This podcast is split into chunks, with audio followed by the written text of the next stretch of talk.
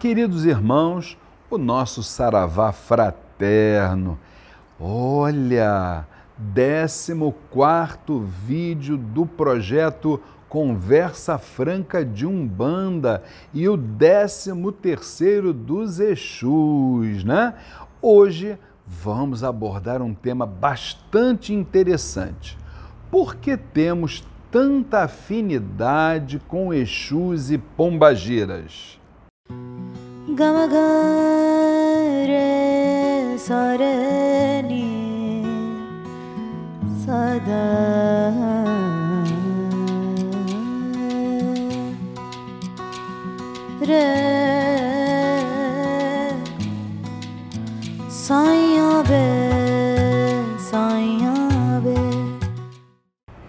Antes de entrarmos nesse tema que com certeza vocês vão amar, e eu queria dar aquele lembrete super especial. Não se esqueçam, se inscrevam no nosso canal, dê aquele like maravilhoso, compartilhem com amigos, com familiares, com os irmãos da sua casa espiritual e não se esqueçam, o sininho está lá para você tocar nele, por quê? Porque toda vez que chegar um vídeo novo, com certeza você vai ser avisado.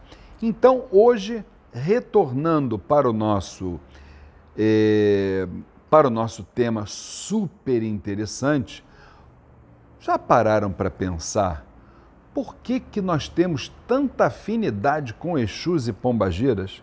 Por que, que as casas de Umbanda, de uma forma geral, falou que tem gira de Exu e Pombagira assim, gente, ó? Muito. Parece que fica gente assim pendula, pendurada no lustre, não é verdade? Bem interessante, né? Então, lembrando aquelas realidades de Exu da criação e Exu da regeneração, vamos lá lembrar uma coisa que a gente já falou, mas é sempre bom relembrar, né? para a gente poder entender essa nossa ligação com eles, né? Lá no início, né, aquilo que a gente já chamou para vocês de cosmogênese divina, né? Antes de tudo, o que, que existia, né? Apenas Zambi, vamos dizer, ele estava aqui, né? Zambi, o pai de Oxalá, né? Estava lá no plano virginal. Por quê? Porque se um dia todos os universos desaparecerem, esse Zambi continua existindo em potência, né? E aí já falamos que a partir de um evento, não importa ele qual foi, mas houve um evento, surge aquilo que a gente já ouviu falar na academia de Big Bang, né? Criando a partir daí, além do plano virginal onde só existia Zambi, foi surgiu também o plano causal, né? Porque houve uma causa primária, né? Mas aí o que, que aconteceu a partir daí? Zambi ordenou que cada um dos orixás fosse se instalando em quê? Nos seus reinos, nas suas dimensões, em todas as formas de vida. Já falamos sobre isso, né? aquela forma de vida que está lá dentro da mata convencionou se chamar Oxóssi. Não é assim, gente? Aquela outra energia maravilhosa que está lá na cachoeira convencionou se chamar Oxum. E a partir daí tudo caminhou, né?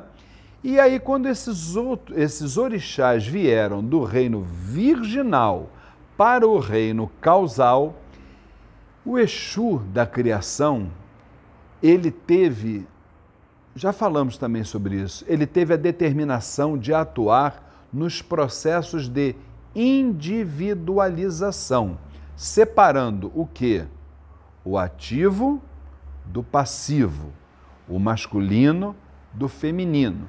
Por exemplo, falamos em episódios passados que dentro da falange de Exu, do, da criação para a regeneração, esse da criação, ao criar, ao se desdobrar no Exu da regeneração, foram surgindo o quê? Os tranca-ruas, Marabô, Tiriri, Maria Padilha, Pombageira Cigana, Maria Mulambo e vida que segue, não é isso? Bom, retornando ao tema orixá. Qualquer orixá é uma essência, ele na sua essência, tá, gente? Ele possui duas vibrações, duas energias. Qualquer orixá dentro dele possui duas energias, tá? Um par de energias. Então vamos entender o que, que é. Não importa se esse orixá é masculino ou feminino, ele possui dentro dele duas energias. Por exemplo, a, a física, ela chama a energia que está dentro do orixá masculina, essa energia masculina, não importa se o orixá é masculino ou feminino, mas essa energia masculina, a física chama de próton. E dentro desse mesmo orixá masculino, a energia feminina, a física chama de elétron. Então vamos lá. Nos orixás masculinos, eu tenho os prótons e tenho os elétrons. No feminino, eu também tenho o masculino e o feminino, os prótons e os elétrons. Aí, na constituição humana, nessa relação que foi sendo estabelecida, isso aí é muito fácil que eu vou dizer agora. Vocês sabem, vocês conhecem, não tem a menor dúvida. O que, que é a palavra orixá? Ori, cabeça, parte intelectual, não é assim, gente? O que, que é o chá? Chá, força, não é assim? A força que a gente tem na mente. Mas vem cá, o ser humano, ele é apenas a mente? Não. O ser humano, ele é um grande complexo que forma a mente, o espírito, o seu sistema nervoso, mas forma também o corpo. Mas Luiz Fernando, se você está dizendo que o ser humano, além da cabeça, também tem o corpo, como é que fica? Quem criou o corpo? Aí está. Com a permissão, com o agô dos orixás, né? esse Exu da criação, em favor de todos aqueles seres que surgiriam, que surgiriam lá para frente, né? os seres viventes, né? as formas de vida, inclusive a humanidade, né? os Exus então foram os coordenadores, não intelectuais, que dizem intelectuais foram os orixás, mas eles foram enviados por Zambi e por esses mesmos orixás a executarem. O termo é difícil, mas eu vou explicar para vocês. O aspecto da transformação. O que é isso, Luiz Fernando? Aspecto da transformação? Sim, eles foram